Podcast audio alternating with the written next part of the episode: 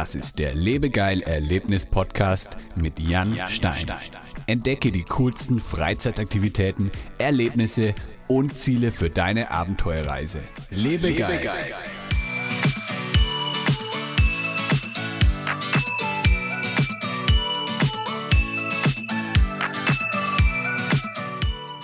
Hallo, liebe Erlebnisfreunde. Herzlich willkommen zu einer neuen Episode des Lebegeil Erlebnis Podcasts. Heute bei mir zu Gast Timmy Dietrich. Timmy ist Bodyflying Instructor bei Windobona in Berlin und erzählt uns heute alles zu dieser außergewöhnlichen Sportart. Diese Podcast-Episode wird dir präsentiert von Lebegeil Media. Wir helfen Escape Rooms und Freizeitanbietern dabei, mehr Buchungen über das Internet zu erzielen und ihren Buchungskalender zu füllen. Wir sind dein Ansprechpartner, wenn es um Buchungssysteme, Social Media Marketing, Website-Optimierung und Online-Werbung wie Google und Facebook Ads geht. Möchtest du dein Online-Marketing 2020 optimieren und richtig Gas geben? Vereinbare ein kostenloses Beratungsgespräch auf lebegeil-media.com/termin.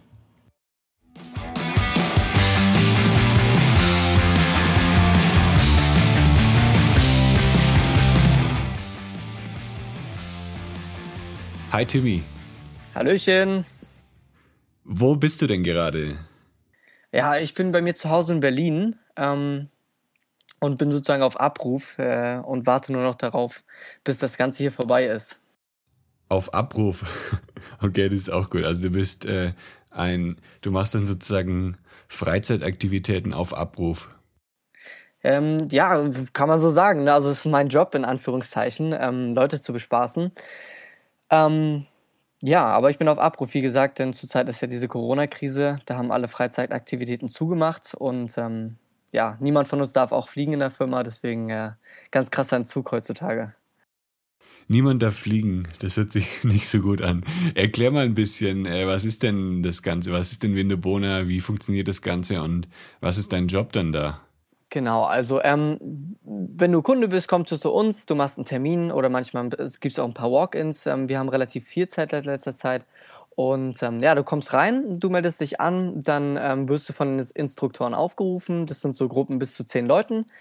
Ähm, da komme ich dann schon ins Spiel. Ne? Ich bin der Instructor, ich rufe euch zusammen. Ähm, dann gebe ich euch erstmal so ein Briefing. Das heißt, in diesem Briefing erzähle ich euch, ne, was darf man in dem Tunnel machen, was sollte man eher sein lassen, ähm, was ist die perfekte Position. Im Tunnel ist es ähm, zu laut, einfach zu reden. Deswegen werde ich euch zum also den Leuten dann zum Beispiel auch Handzeichen erklären, mit welchen ich zum Beispiel den Leuten helfen werde, besser zu fliegen. Und ähm, später gebe ich dann die ganze Ausrüstung. Die Ausrüstung besteht aus einem Suit, aus einem Helm und äh, einer Brille und noch Ohrstöpsel. Und ähm, ja, wenn wir das dann alles haben, gehen wir zusammen rein und dann, dann zeige ich kurzerhand den Leuten, wie man fliegt und äh, werde dann am letzten Flug auch mit denen hoch und runter fliegen, also sogenanntes Taxi. Und ähm, daraus mhm. besteht eigentlich so mein Job. Und im Nachhinein erzähle ich denen natürlich noch, was sie besser machen könnten um, und was sie beim nächsten Mal eventuell an Fähigkeiten mitbringen sollten oder wie sie sich nächstes Mal besser vorbereiten können. Genau. Das ist ein Part des Jobs und der andere Part ist, ähm, wenn Leute herkommen, die können entweder aus der Skydiving-Branche kommen, also vom Fallschirmsport, oder halt ähm, einfach nur am Tunnelfliegen interessiert sein. Und wenn die etwas mehr lernen wollen, also man kann auf dem Rücken fliegen lernen oder im Sitzen fliegen lernen oder auch mit Kopf runter, also Head-Down so gesagt, ähm, fliegen lernen, dann komme ich da auch ins Spiel und ähm, bringe das Ganze bei. Ne? Okay, also du beschäftigst dich dann mit Anfängern, die noch nie irgendwie was von dem Sport gehört haben, die das noch nie gemacht haben und auch mit äh, Fortgeschrittenen, die schon etwas besser im Windtunnel unterwegs sind. Genau, von A bis Z. Und jetzt mal für alle Zuhörer, die vielleicht noch nicht mal wissen, was Bodyflying ist, beziehungsweise die vielleicht nur eine ganz äh, vage Vorstellung davon haben. Wie funktioniert dann denn das ganze Konzept? Also ähm, du hast jetzt schon gesprochen, davon gesprochen, es gibt einen Tunnel, in den man reingeht. Also wenn man jetzt noch gar nicht sich vorstellen kann, wie das Ganze funktioniert, wie würdest du das dann erklären? Wie würdest du es beim ersten Date erklären?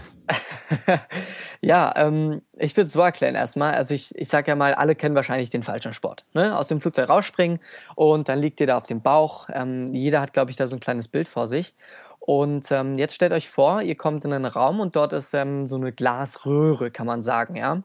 Und von unten kommt der Wind so stark nach oben geweht, dass ihr anfangt, auf eurem Bauch zu fliegen. Ja, das sind so bei den normalen Menschen, also normalen Bauchfliegern, auch so circa 180 bis 200 Kilometer pro Stunde. Und bei uns ist es nichts mehr als ein Freifallsimulator. Also das, was draußen passiert, passiert auch 1, also 1a bei uns im Tunnel. Ne? 1 zu 1. So würde ich es, glaube ich, erklären. okay. Und ähm, ist es nicht irgendwie unangenehm, wenn, wenn die Luft dann so schnell einem, sagen wir mal, in die Fresse weht? Das ist ähm, lustigerweise einer der häufigsten Fragen, die uns gestellt werden. Und ja. da gibt es eine ganz simple Antwort. Und zwar, ähm, wenn man am Meer steht und es so ein bisschen wie soll man sagen, ein bisschen mehr weht, also ein bisschen stürmischer weht, dann ja. ähm, atmet man ja auch ganz normal weiter. Ich weiß, das ist komisch, 200 Kilometer pro Stunde hören sich viel an, aber wenn man so orkanische Böen hat, dann sind das bis zu 100 Kilometer pro Stunde. Es war das Doppelte, aber ich muss sagen, es gibt ganz selten Leute, die ähm, gar nicht atmen können im Tunnel. Ja. Die meisten, okay. das ist nur Aufregung, ähm, das sehe ich dann auch im Gesicht. Und ähm, wenn, da kann man dann, wie soll ich sagen, ganz simple Sachen machen, lächeln und den Leuten im Tunnel sozusagen zeigen, dass sie sich beruhigen sollen und dann atmet jeder ganz normal, normale Mensch. Aber ähm, da gibt es keine bestimmte Art. Durch Nase, durch Mund, man kann den Mund aufmachen, man kann die Zunge rausstrecken, egal was. ist euch alles erlaubt. Also Luft bekommt man immer irgendwie. Ja, Luft bekommt man. Und jetzt, ähm, wenn ich jetzt dann da im Windtunnel drin bin, dann kann ich mich ja nicht einfach irgendwie nur gerade reinlegen und in, in der Luft treiben lassen. Da muss ich ja spezielle Dinge beachten, dass ich dann auch wirklich, dass ich jetzt nicht irgendwie gegen die Glasscheibe gegenkomme oder dass ich mich umdrehe oder so. Da muss ich ja meinen Körper auch in einer bestimmten Position halten und so weiter. Ähm, ja, wie gesagt, in diesem Briefing sagen wir zum Beispiel den, also ich sage den Leuten dann, wie sie zum Beispiel in den Tunnel reinzugehen haben. Ähm, lustigerweise ist eigentlich nichts mehr als Hüfte raus, Arme hoch und dann wie so eine Banane, sage ich jetzt mal, in den Tunnel reinkippen. Ähm, dann am Anfang werde ich, also ich halte, wir gehen immer einzeln in den Tunnel rein, das heißt, wir fliegen nicht zusammen. Und dadurch habe ich die Möglichkeit, die Leute immer erstmal festzuhalten. Und während ich sie festhalte, kann ja sein, dass sie eine schlechte, ähm, sag ich jetzt mal, Körperposition haben, habe ich dann die Möglichkeit, den, die Leute erstmal einzustellen. Also ich kann sie entweder anfassen und die Arme einstellen oder ihnen eben diese Handzeichen geben.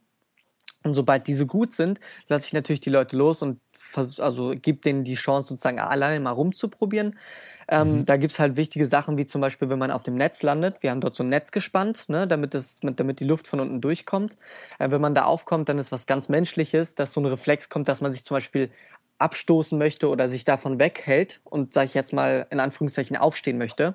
Ähm, das mhm. erkläre ich den Leuten, dass man das zum Beispiel sein lassen soll, denn wenn ihr das macht, machen die Leute sich ja klein. Und ja. ähm, wenn man sich klein macht, hat man keine Flügel mehr und man fliegt nicht mehr. Das gleiche passiert mit der Wand, ne? wenn man dagegen fliegt, ruhig keine Angst haben, sondern ruhig abstupsen, nicht gegenfliegen oder ähnliches. Keine Fotovorlagen machen, sage ich immer. Hm. Ähm, das sind eigentlich die einzigen Sachen zum Beachten, ja. Ähm, das ein A und O, was ich immer sage, ist noch symmetrisch sein, denn wenn man unsymmetrisch ist, dann fliegt man auch ganz komisch. Okay, also es klingt dann doch gar nicht so kompliziert. Ich habe es auch schon, äh, ich habe dreimal jetzt Bodyflying bisher gemacht und ich fand es immer, ja, hat mega Spaß gemacht und es war aber wirklich eine Herausforderung. Also es war jetzt nicht einfach, dass man sich irgendwie reinlegt und dann fliegt man, sondern man muss schon einige Dinge beachten, aber die ähm, Instructors, die waren immer sehr, sehr gut. Also die haben mir dann wirklich auch genau gezeigt, wie ich meinen Kopf jetzt neigen muss, dass ich mich richtig äh, im Windtunnel befinde oder wie ich meine Arme bewegen muss und so. Und man hat da wirklich ein eine krass steile Lernkurve. Also die Flüge sind nicht lange, die dauern ja irgendwie, wie lange dauert es bei euch? Eineinhalb oder zwei Minuten? Ja, ähm, bei uns bei Winobona zwei Minuten, vier oder sechs, je nachdem, wie viel man sich in Anführungszeichen gönnt. Ne? Aber das mhm. kleinste mhm. Paket sind bei uns zwei Minuten. Okay, aber das ist dann, ähm, wenn man vier Minuten hat, dann ist es trotzdem nur in zwei Minuten Abschnitten, oder? Man kann es auch in dreimal eine Minute zwanzig teilen. Mhm. Ähm, ich empfehle aber den Leuten immer erst, wenn sie vier Minuten haben, zwei Minuten zu nehmen, dann verliert ja. man verliert immer ein bisschen Zeit beim äh, Reingehen. Beim mhm. Rausgehen mhm. haben wir es mittlerweile so gemacht, wirklich, dass wir ähm, in Anführungszeichen wirklich bis zur letzten Sekunde drin sind. Ja. Ähm, aber erst wenn man sechs Minuten hat, dann würde ich auch lieber bei den zwei Minuten Sessions bleiben. Ja. Ja, genau. Und innerhalb von diesen zwei Minuten hat man halt so eine krass steile Lernkurve. Am Anfang ist man vielleicht noch komplett unsicher und nach zwei Minuten kann man dann sich wirklich schon ähm, in den meisten Fällen auch ganz gut im Windtunnel ähm, ja, halten.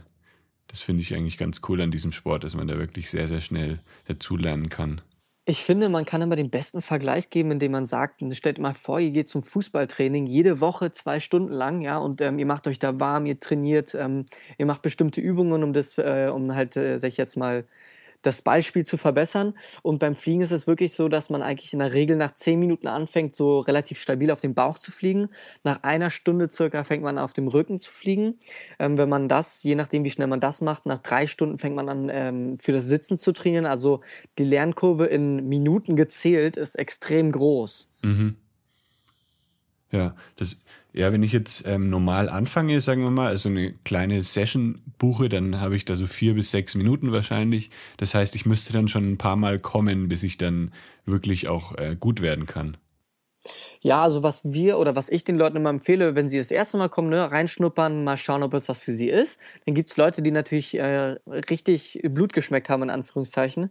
Und ähm, denen empfehle ich dann immer zum Beispiel, wenn sie sagen, okay, sie wollen wirklich wiederkommen, ähm, sich sechs Minuten zu buchen. Und bei uns ist es so, dass wenn man dann einen Sportflieger hat bei uns, also dass wir geben am Ende so ein Diploma aus und ähm, wenn man da alles ausfüllt, dann ist man theoretisch, ähm, hat man die Möglichkeit selber zu fliegen. Also ich muss die Leute nicht mehr festhalten, ich muss sie nicht mhm. mehr zeigen, wie man in den Tunnel reingeht. Und wenn man diesen Sportflieger bei uns hat, dann wird das Ganze billiger. Also man okay. zahlt pro Minute nur noch 7,50 Euro oder sowas und dann noch das Coaching on top, 2,50 Euro pro Minute. Und dann sage ich immer den Leuten, dass ähm, wenn sie wirklich daran interessiert sind, dann sollen sie in diesen Sportflieger investieren, weil danach wird es relativ billiger und äh, macht dadurch auch mehr Spaß und man kann direkt mehr Zeit investieren. Und da empfehle ich dann den Leuten immer zum Beispiel 10 Minuten zu nehmen.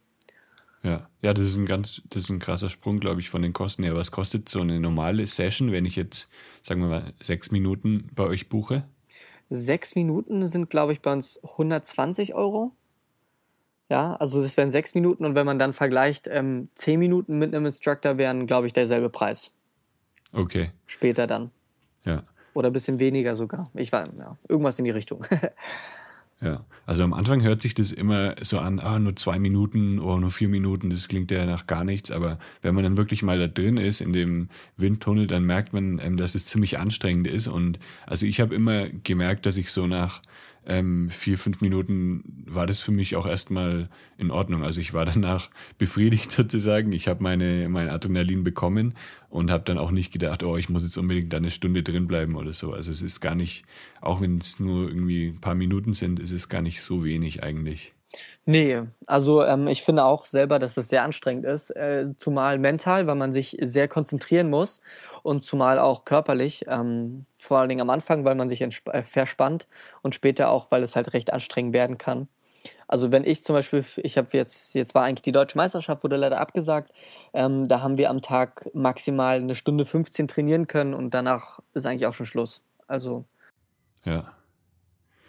Ist das Ganze denn eigentlich irgendwie auch gefährlich, sage ich mal. Also ich stelle mir das so vor, dass man, also oder vielleicht Leute, die noch nie geflogen sind, stellen sich vielleicht vor, dass man dann durch die schnelle Luft auch nach oben getrieben werden kann und dann vielleicht wieder runterfällt oder so? Oder gibt es da gar keine Gefahr dabei? Also in Anführungszeichen, ähm, wir haben ja oben so Umlenklamellen, also es ist bei uns ein geschlossenes System. Und mhm. oben ähm, gegenkrachen geht eigentlich überhaupt nicht, denn unser Tunnel wird da, wo man fliegt, später einfach immer breiter. Und man muss sich das so vorstellen, dass man einen Finger auf den Gartenschlauch gepackt hat, da kommt das Wasser rausgespritzt und dann später nimmst du den Finger immer weniger und immer weniger runter und irgendwann kommt das Wasser nur noch so rausgeplätschert. Und das mhm. passiert bei uns oben auch. Ne? Da oben plätschert das Wasser nur noch so. Also das heißt, der Wind ist relativ langsam. Ähm, aber runterfallen in der Tat geht. Ähm, trotzdem schwer, denn ich sage jetzt mal, wir als Instruktoren, ähm, wir bilden uns ja gegenseitig aus, wir haben da eine richtige Ausbildung gemacht und wir lernen dort, ähm, wie man die Leute erstens auffängt, falls es, sag ich jetzt mal, schief läuft. Aber das A und O ist eigentlich eines guten Instructors, das gar nicht zu dem Moment zu kommen lassen. Also das ja. heißt, wenn ihr, wenn man schon besser ist, also ich sage jetzt mal irgendwas Besseres trainiert, im Sitzenfliegen zum Beispiel, dann gibt es da bestimmte Aspekte, die wir im Vorhinein erklären was man niemals machen sollte oder ähnliches. Das gleiche passiert natürlich auch beim normalen Fliegen. Ne? Also äh, kurz gesagt, eigentlich nicht. Ich war nur, ich arbeite jetzt schon seit zwei Jahren als Instructor und mhm. ähm, was Richtiges passiert ist eigentlich nur dreimal, nee, viermal. Zweimal wurde ähm, die Schulter ausgekugelt, aber das waren jeweils Leute, die Schulterprobleme hatten. Ähm, und die anderen zwei Male waren wirklich Missgeschick. Sehr blödes Pech in Anführungszeichen. Okay, also es ist jetzt nicht komplett ungefährlich, aber ähm, irgendwie, dass es jetzt ähm, extrem riskant ist oder so, kann man auch nicht sagen. Genau, ich würde es jetzt nicht als ex extrem riskant einstufen. Ja. Und jetzt hast du vorhin schon gesprochen von, von dem Taxi am, am Ende der Session. Das habe ich auch schon ein paar Mal erlebt. Das, das macht richtig Laune. Wie, wie läuft denn das genau ab? Wie funktioniert denn das Taxi? Ähm, ja, das ist so sozusagen das Highlight des Fluges, was wir den Leuten immer anbieten. Und ähm, da geht es eigentlich hauptsächlich darum, dass wir euch nehmen und den Wind so ein bisschen hochdrehen und dann natürlich mit, in Anführungszeichen euch durch den ganzen Tunnel hindurch pfeffern. Das heißt, wir fliegen mit euch hoch und runter und ähm, drehen euch euch mal durch die Richtung und ähm, das was den meisten Leuten auch am meisten Spaß macht, wo die Leute rauskommen und sagen, wow, okay, das ist krass. Ja, das ist halt wie eine Achterbahnfahrt eigentlich. Ja, ja, als ich das erste Mal, ich kann mich noch erinnern, als ich das erste Mal Taxi geflogen bin, da fand ich das krasseste eben, als man runterkam und dass der Instructor wirklich, wirklich kurz vor dem Netz einfach Stopp macht und dann wieder mit dir hochfliegt. So, das ja. habe ich damals nicht verstanden. Heutzutage natürlich mache ich dasselbe, weil ähm, ich weiß, dass es das krasseste ist von Leuten. Aber ja, das fand ich damals am krassesten. Ja. ja da, da könnt ihr auch einfach mal, ähm, guckt einfach mal auf die, auf den YouTube-Kanal von Windeborna oder auf die Website oder auf Instagram vorbei. Da seht ihr auch ganz viele Videos von so, von solchen Flügen, wie sowas abläuft. Ich habe bei mir auch auf dem YouTube-Channel ein, ein Flugvideo vom, vom Bodyflying. Da könnt ihr auch so ein bisschen sehen, wie so ein, wie dieser Taxiflug dann abläuft, wie ich dann von dem Instructor mit hochgenommen werde. Also es macht echt Laune, die Sportart. Und genau in Berlin könnt ihr das eben sehr gut machen. Jetzt, jetzt ist meine Frage noch, ähm, wenn mir das jetzt richtig Spaß macht und ich möchte sogar das ähm, ja beruflich machen, wie, wie werde ich denn so, wie werde ich denn Bodyflying Instructor? Also was muss, gibt es da irgendwelche speziellen Ausbildungen oder so, die man durchlaufen kann? Genau, also da gibt es eine Ausbildung. Ähm, allgemein haben wir eine Organisation, die nennt sich tunnelinstructor.org. Ähm, dort findest, findet man erstens alle Flieger bzw. Instruktoren, denn die müssen sich da anmelden. Und zumal findet man auch alle Examiner oder auch Trainer. Äh, mit denen kann man diese Ausbildung durchlaufen. Ähm, man kann sich auf der Website ähm, kostenlos, wer auch mal reinschnuppern möchte, so ein Buch, so ein Tunnelflyer-Buch runterladen. Ähm, für die Leute, die sich wirklich interessieren, es wäre die Lizenz, also die Class 8-Lizenz, die man machen müsste. Und alle Übungen, die dort sind, würde man durchlaufen und später dann auch in der Prüfung ähm, einen sogenannten Mix-up machen. Das heißt, der ähm, Prüfer macht alle Übungen durcheinander im Tunnel wild und du musst sozusagen herausfinden oder gesagt sehen, was das für eine Situation ist und den mhm. Lehrer dann in diesem Falle auffangen. Und dann hat man noch eine Prüfung, äh, wo man mit zehn Leuten halt mit, in, mit sozusagen Neulingen das, denen die Fliegen beibringen soll. Ne? Und ähm, so sieht die dann aus. Und ähm, wir bei Windobona, wir bieten so einen Lehrgang auch ähm, an, aber so ziemlich bei jedem Tunnel kann man sich eigentlich dafür informieren. Und wie lange dauert ungefähr die Ausbildung, bis man dann Bodyflying Instructor ist? Ähm, das hängt je nach davon ab, wie viel Zeit man braucht, erstens. Ähm, aber man sagt immer so pauschal, man braucht zehn Flugstunden dafür. Nicht ähm, sich irritieren lassen, die zehn Stunden sind auf keinen Fall zum Fliegen. Ähm, man, lauft, man läuft und man fängt auf, also das Fliegen ist da fast gar nicht enthalten. Mhm. Ähm, und man braucht circa für zehn Stunden sieben Tage, also eine Woche kann man sagen. Ähm, dann kann es sein, dass du halt ein Instructor bist, aber es kann sein natürlich, dass du die Prüfung nicht bestehst und dann noch etwas mehr Zeit investieren musst, ähnliches. Und ich muss sagen, auch wenn man dann sozusagen die Lizenz hat, dauert es noch, bis man in diesen in den Flow reinkommt, ne? wie man den Leuten das am besten beibringen kann ja. und ähnliches. Es ist so wie beim Autofahren, ja. Wenn du in der Fahrschule Auto fährst, dann machst du es verkrampft und immer so, wie die das wollen. Und später kommt man dann erst so richtig äh, ins Bu äh, also in den Verkehr hinein und lernt erstmal so richtig, wie das Fahren eigentlich ist. Ja, man muss also einfach sehr viel Erfahrung sammeln und ganz genau. viele Minuten sammeln. Ja, genau. Und jetzt hast du ja noch gesagt, es gibt auch deutsche Meisterschaften. Was ist, wie, wie kann ich mir denn das vorstellen? Also was, wie, wie misst man sich denn da? Also was gibt es da so für Wettbewerbe und ähm, wie oft findet es statt? Also ähm, Wettbewerbe sind das ganze Jahr über, vorzüglich natürlich im Winter, denn da ist die Skydiving, also die Fallschirmsport, Art ist da erstmal auf Eis gelegt, in Anführungszeichen wortwörtlich.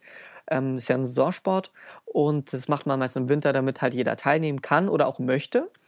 Und ähm, da gibt es einmal die Kategorie, die sich alle vorstellen können, ne? auf dem Bauch, Formation fliegen, diese Griffe geben, das haben, glaube ich, alle im Kopf, so wenn man an Fallschirmspringen denkt. im Tunnel. Mhm. Das heißt, es werden dann da so Punkte gezählt, je nachdem, wie viel Formation man gegeben hat, also wie viel Griffe man gibt und ähnliches.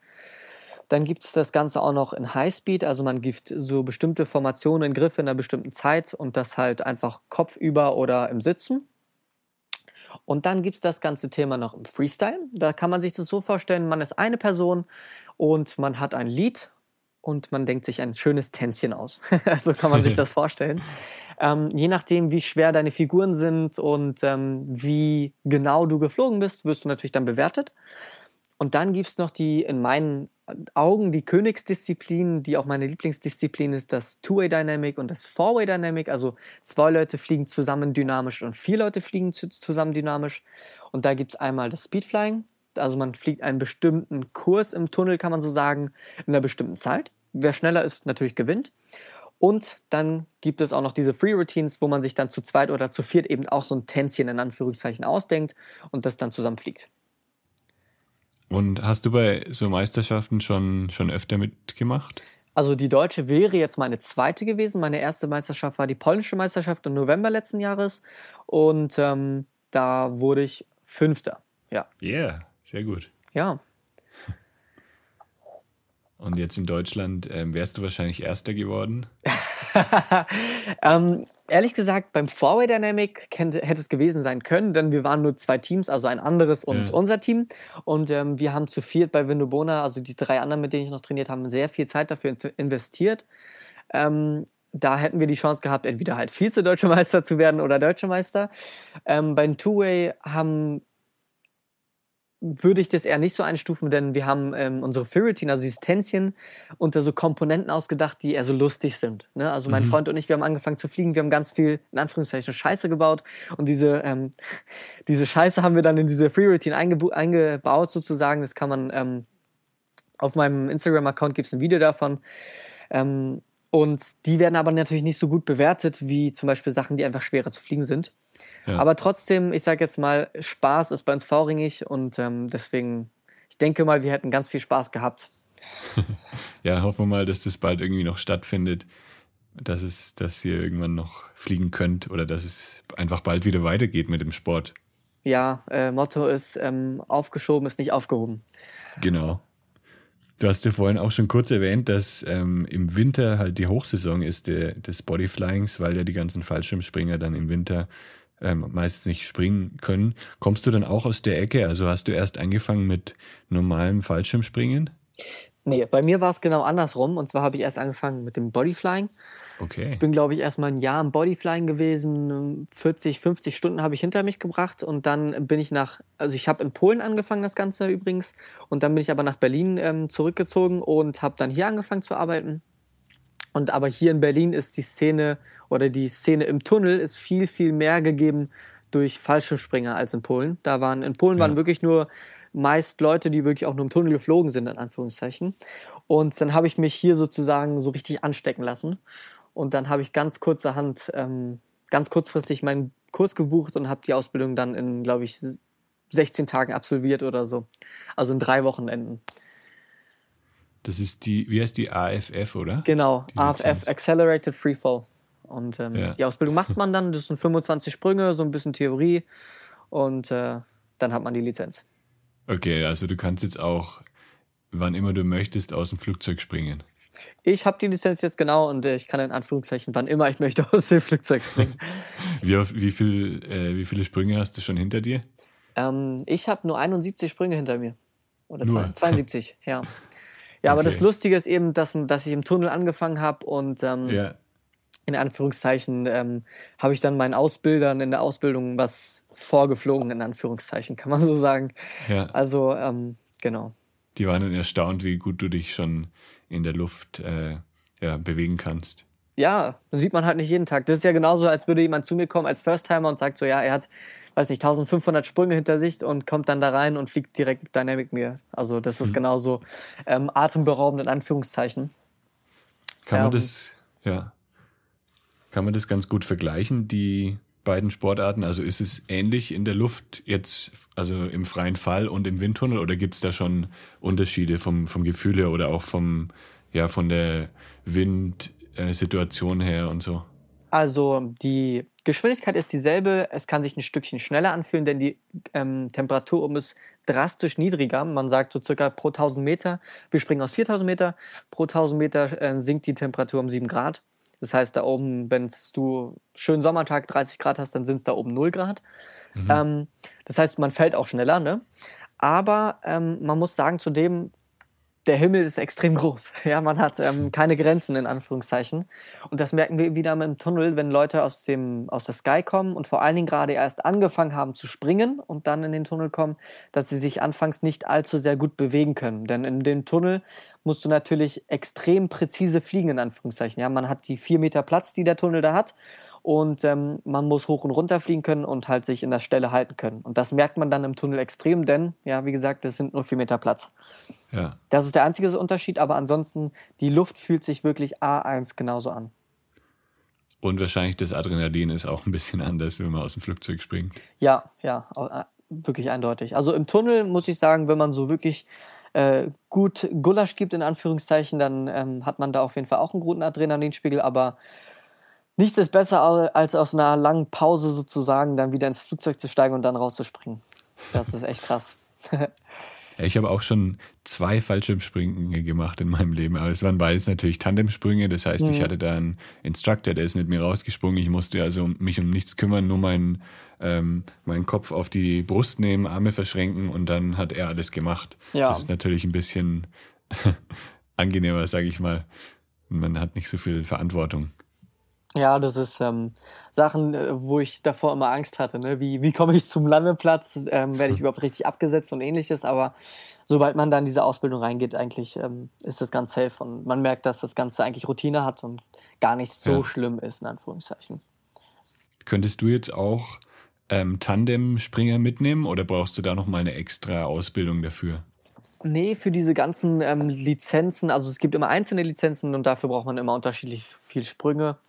Ähm, zum Beispiel, man muss am Anfang den AFF-Lehrer machen, dann muss man den AFF-Instructor machen oder halt vom AFF-Lehrer direkt in den Tandem-Instructor reingehen. Aber dafür braucht man, glaube ich, mindestens 500 Sprünge, um später okay, dann wirklich also Tandem springen zu dürfen.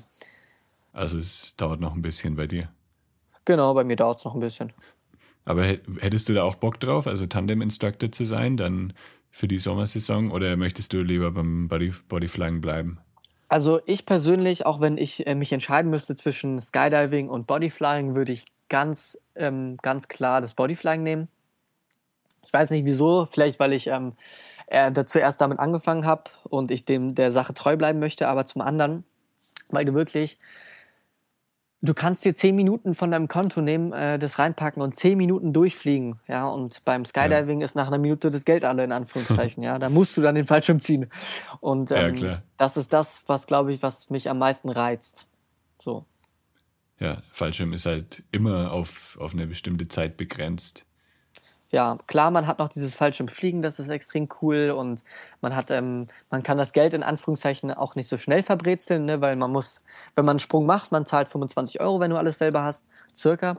Und äh, dann springst du und das Ganze dauert eine Stunde circa. Und im ja. Tunnel kannst du halt, ich jetzt mal 10 Minuten innerhalb, welche so 100 Euro kosten, innerhalb von 10 Minuten halt wegfliegen. hm. Ja. Ja, das ist gar nicht so teuer, das Fallschirmspringen. Ich dachte immer, das wäre ein bisschen teurer. Man kennt halt die Preise vom, ja, von den Tandemspringen. Die sind ja um die 200 Euro, glaube ich, oder so pro Sprung. Ja. Und dann, ja, wenn man dann alleine fliegt, 25 Euro. Das, ist dann das Equipment mit dabei oder braucht man sein eigenes Equipment? Nee, das, das Equipment ist eben nicht dabei. Wenn man das Equipment mhm. noch haben will, dann kommt darauf an, wo man springt, ganz genau. Aber so circa 45 bis 50 Euro kostet mit Equipment zusammen. Okay, Sprung. oder man kauft sich halt irgendwann mal selber, wenn man genau. öfter springt. Ja, das habe ich jetzt persönlich gemacht. ja. In der Hoffnung. Hätte ich auch so gemacht. Und jetzt habe ich dich ja schon ein bisschen gestalkt auf deinem Instagram-Account und habe gesehen, dass du nicht nur Bodyflying und Fallschirmspringen machst, sondern machst auch noch andere Extremsportarten. Also du bist ziemlich extrem unterwegs. Ja, ähm, Früher habe ich angefangen mit Segeln, danach bin ich ins Kitesurfen reingegangen. Ähm, da habe ich dann auch, auch Wettbewerbe ähnliches mitgemacht. Ah, ich habe mal Windsurfen gemacht. Ähm, Motocrossen war eine ganz große Liebe. Seitdem ich Bodyflying angefangen habe, ist das leider in den Hintergrund gerutscht. Ähm, ja, aber alles, was Geschwindigkeit hat und alles, was äh, Adrenalin bringt, ist wirklich meine Sache. Ja. ähm, Autorennen bist du auch mal gefahren, oder? Ja, genau. Ich habe hm, selber mir ein Auto gebaut und bin auch mal Autorennen gefahren. all sowas. Aber ähm, ich habe bemerkt, man muss sich leider für eine Sportart entscheiden. Allerhöchstens ja. zwei. Am besten die hängen sogar noch zusammen, also wie Skydiving und Bodyflying. Und alles andere findet einfach keine Zeit oder kein Geld. Das ist, ja. ähm, ich wünschte, ich wäre Millionär und würde den ganzen Tag nichts anderes machen, außer eine Sportarten. Ja, ja aber. Oder man kann es dann ab und zu einfach mal machen, also Kitesurfen dann mal im Sommer gehen oder so. Genau. Ja, das ist, äh, war auch, was ich, ähm, was ich jetzt vorhatte diesen Sommer wieder. Man kann halt einfach ja. mal so einen Trip an die Ostsee machen und dann wieder mal Kitesurfen. Das geht natürlich. Ja. ja. Aber es ist natürlich schwierig dann. Ja, hattest du vor. Ja, hoffentlich ist bis, bis zum Sommer alles gut, dass du dann auch an die Ostsee kommst. Ja. Ja, ich, ich kenne das, dass man irgendwie, genau, dass man sich halt für eine Sache entscheiden muss und das ist halt, ja, man kann nicht wirklich dann richtig gut werden in einer Sportart, wenn man halt so viele verschiedene Sachen macht. Zum Beispiel jetzt bei mir beim Surfen. Ich, ich surfe sehr, sehr gern, aber ich bin immer noch kompletter Anfänger, obwohl ich 2006 das erste Mal gesurft bin in Australien und ich mache es ab und zu mal, alle zwei, drei Jahre gehe ich mal wieder aufs Brett und dann fange ich eigentlich immer wieder von vorne an. Es macht mir immer Spaß, aber man, ja, man muss halt wirklich dann dranbleiben und es regelmäßig machen, dass man auch dann, ja, dass man gut wirklich wird. Wirklich gut wird. Ja. Ja, ist ja. wirklich leider so. Man muss wirklich seine ganze Zeit nur für eine Sache investieren, wenn man wirklich in Anführungszeichen gut werden möchte. Ja. Aber es gibt auch die Sachen, die man auf Spaßlevel macht. Das heißt, man ähm, macht sie, weil sie am Spaß machen und eben nicht, weil man sehr, sehr, sehr gut möcht äh, werden möchte. Ne? Und das ähm, ja. sind dann, glaube ich, die Sportarten, die man nebenbei macht. Genau. Ja, ich, ich mache die meisten Sachen auf, auf Lebegeil Spaßlevel. Das heißt, ich, ich probiere eigentlich alle möglichen Sachen durch, werde zwar nie wirklich gut in einer Sache, aber ja, ich, ich teste halt allen möglichen Scheiß und ja. Dann, ja, meistens bin ich halt dann auf Instruktoren angewiesen. Also beim Bodyflying brauche ich halt einen Instruktor, beim Skydiving muss ich halt dann mit einem äh, Tandem, Tandemspringer. Ähm, ja, ein Tandemspringer springen und Surfen brauche ich auch immer wieder einen Lehrer, der mir das einigermaßen erklärt. Und ja, also ich werde nie irgendwie ein Profi werden wahrscheinlich in der Sportart, aber ich mache halt irgendwie alles, was Spaß macht. Außer beim Bungee-Jumpen, da kann man, da muss man nicht viel können, da muss man einfach nur abspringen. ja, ja, das ist, äh, habe ich aber auch noch nie gemacht, muss ich machen. Mussten wir machen, ja. Das, ich glaube, äh, da würde ich äh, mehr Angst haben als beim Bodyflying oder Fallschirmspringen. Einfach weil man ja, dann noch sagen, näher zum Boden ist. Das sagen komischerweise viele Leute, die, ähm, also Leute, die zum Beispiel noch nie Fallschirm und noch nie Bungee-Jumping gemacht haben, die sagen immer, ich hätte beim Bungee-Jumping mehr Angst, weil genau, wenn man dann näher am Boden ist und weil man auch selber abspringen muss. Und ja. das kann ich auf jeden Fall bestätigen. Also beim Fallschirmspringen, beim Tandemsprung musst du eigentlich nichts machen, denn ja, du hast halt deinen Tandemspringer da, deinen Instructor, der ist schon hunderte Male gesprungen und kümmert sich um alles. Und beim Bungee Jumping stehst du halt auf dieser Plattform, schaust nach unten und musst dann halt selber springen. Das ist schon nochmal ja. ja, ein bisschen krasser. Ja, aber was ich eben geil finde, ist dieses selber Abspringen. Also als ich meine ja. Ausbildung da zum Fallschirmsport gemacht habe oder ähnliches. Oder auch beim Fliegen, ähm, also beim Bodyflying, wenn man da so neue Moves versucht, in Anführungszeichen, und sich dann da so überwinden muss, um die Sachen zu machen. Also das ist wirklich das, was auch den Nervenkitzel betreibt bei mir. Ja, genau, immer über die eigenen Grenzen hinausgehen und dann, wenn man es geschafft hat, dann fühlt es sich einfach richtig geil an. Ja, aber leider gibt es dann immer noch die nächste Grenze. es gibt nie ein Ende. Ja, das stimmt. Ich, ich weiß es noch damals, ich bin viel ähm, Inline-Skating habe ich gemacht, also Aggressive Skating mit Halfpipe und so. Und das war auch immer dann diese Grenze, ja, jetzt äh, erstmal im Sitzen runterfahren, die Quarterpipe und dann irgendwann mal aufstehen und dann ähm, eine 180-Grad-Drehung und da gab es immer wieder neue Grenzen, die man dann ausgelotet hat. Ja, genau.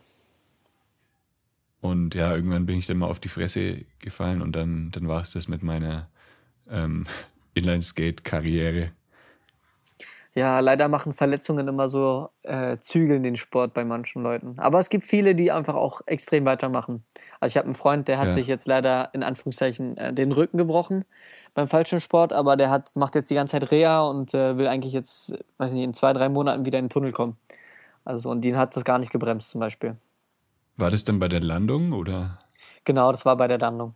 Ja, ganz in Anführungszeichen, der Sport bei uns wird gefährlich ähm, bei den Landungen erstens und bei, ähm, bei den Kollisionen in der Luft. Also wenn Leute sehr, mhm. sehr unaufmerksam sind und dann kollidieren mit den Kappen.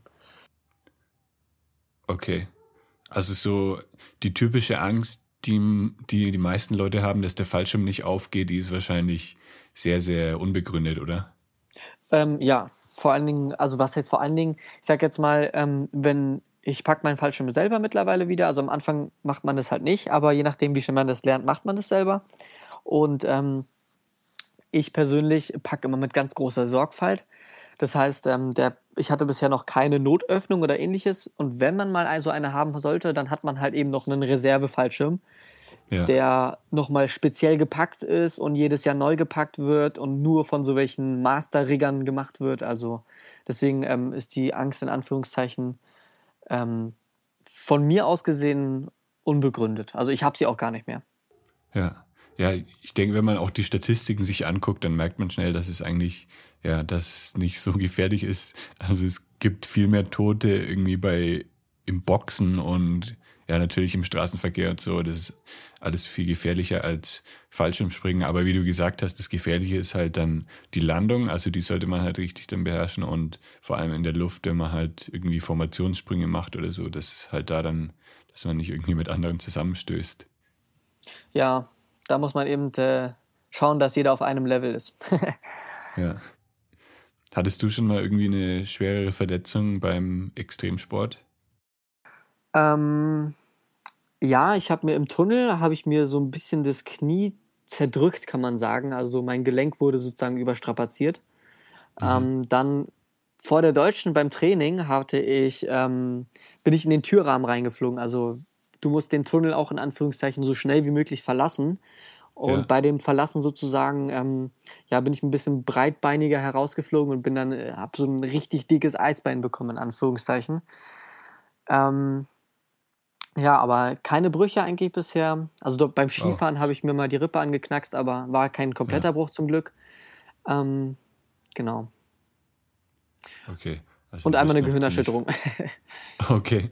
Auch beim Skifahren, oder? Genau, auch beim Skifahren. Ein Rückwärtssalto ja. zu kurz gekommen und dann. okay. Also du bist schon ein bisschen auch äh, fortgeschrittener unterwegs beim Skifahren. Ja, auch. Ich wünschte, ich wäre letztes Jahr gewesen. Letztes Jahr war ich leider nicht, aber vielleicht dieses Jahr wieder. Ja. Und jetzt, ja, das muss jetzt eigentlich ziemlich ähm, scheiße sein für dich, die Situation gerade mit der, mit der Quarantäne. Also du bist ja komplett, ja, dein Leben dreht sich ja eigentlich dann um, um Extremsport und um, um Sportarten. Was machst du jetzt dann zu Hause? Wie hältst du dich fit oder wie, wie hältst du dich ja irgendwie, ja, wie sorgst du dafür, dass du nicht zu Hause eingehst? Ja, also trainieren ist halt eine Sache. Ähm, die andere ist für mich vor allen Dingen die das Wiederanschauen von Videos. Ne? Also wir haben so Video-Equipment, immer jeder Flug wird aufgezeichnet bei uns und ähm, ich hole mir dann die Sachen wirklich runter und versuche später dann wirklich zu analysieren, was ich zum Beispiel falsch gemacht habe oder gut gemacht, gut gemacht habe. Ich gucke mir Videos von besseren Fliegern an oder ähnliches, ähm, wie die zum Beispiel bestimmte Kurse fliegen oder ähnliches. Also da investiere ich ähm, auch, wenn ich den Extremsport gerade gemacht hätte, also machen würde, wenn es die Quarantäne nicht gibt, mache ich die Sachen eigentlich auch relativ häufig. Ja.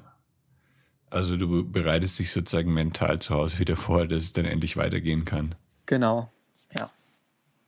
Und es, es gibt nichts Besseres als mentales Vorbereiten. Also das kann ich auch jedem ja. empfehlen. Alles mal mental durchzugehen und immer wieder durchzulaufen. Und ähm, das ist das, was äh, ich bemerkt habe, was meistens sehr schnell einen Progress äh, bringt bei einer Sportart. Ja. Aber jetzt alle, die noch nie Bodyflying gemacht haben und die, die das vielleicht mal ausprobieren möchten, keine Angst, ihr braucht da jetzt keine YouTube-Videos vorher reinzuziehen nee. oder euch irgendwie nee, nee, vorzubereiten. Ihr geht einfach hin, ihr bucht euren, also ihr bucht euren Timeslot und geht dann dorthin und dann wird euch alles erklärt und ihr werdet da, ja, kriegt eine perfekte Einführung und könnt dann dort direkt loslegen, ohne irgendwie vorher trainiert zu haben. Ja. Einfach Sportschuhe mitnehmen, kommen Perfekt. Cool, dann habe ich jetzt endlich mal einen richtig guten Einblick bekommen in die Bodyflying-Szene und auch so ja in andere Extremsportarten. Vielen, vielen Dank für deine Zeit. Ich verlinke natürlich auch nochmal dann die Website von Windebona äh, in den Shownotes auf lebegeil.de slash podcast und natürlich auch noch deinen Instagram-Account, wenn du das möchtest. Und ja, gerne. ja, äh, danke für das coole Gespräch, wollte ich auch sagen. Und kommt ruhig alle vorbei bei Winobuna Fliegen. Vor allen Dingen nach der Quarantäne. Support the Locals. genau. Ähm, und wenn ihr jetzt schon mal supporten möchtet, dann kauft euch gerne einen Gutschein, den ihr dann danach einlösen könnt. Dann sorgt ihr auch ein bisschen dafür, dass es dann danach ähm, ja einfach besser weitergeht und dass ja das dann auch ähm, genügend Geld sozusagen vorhanden ist, dass es auch weitergehen kann. Ja. und natürlich nicht nur Winterbona unterstützen, sondern alle Sachen, auf die ihr Bock habt. Also ähm, Escape Rooms und alles Mögliche, was vielleicht jetzt gerade nicht äh, funktioniert, was ihr aber unbedingt mal machen möchtet, einfach ähm, jetzt schon Gutscheine holen und dann nach der Quarantäne kann es dann richtig losgehen. Ja. Cool. Also vielen, vielen Dank, Timmy. Ich wünsche dir noch eine ähm, entspannte Quarantänezeit und ja. Ja, danke dir auch, Jan. Dir noch und, einen äh, schönen Nachmittag. Ja, ebenfalls. Bis zum nächsten Mal. danke dir. Bis dann. Ciao. Ciao, ciao. Das war der Lebegeil Erlebnis Podcast mit Jan Stein. Wenn dir diese Episode gefallen hat, hinterlasse eine Bewertung und abonniere meinen Podcast, damit du bei neuen Episoden immer gleich benachrichtigt wirst. Und jetzt viel Spaß beim Erleben. Lebe geil.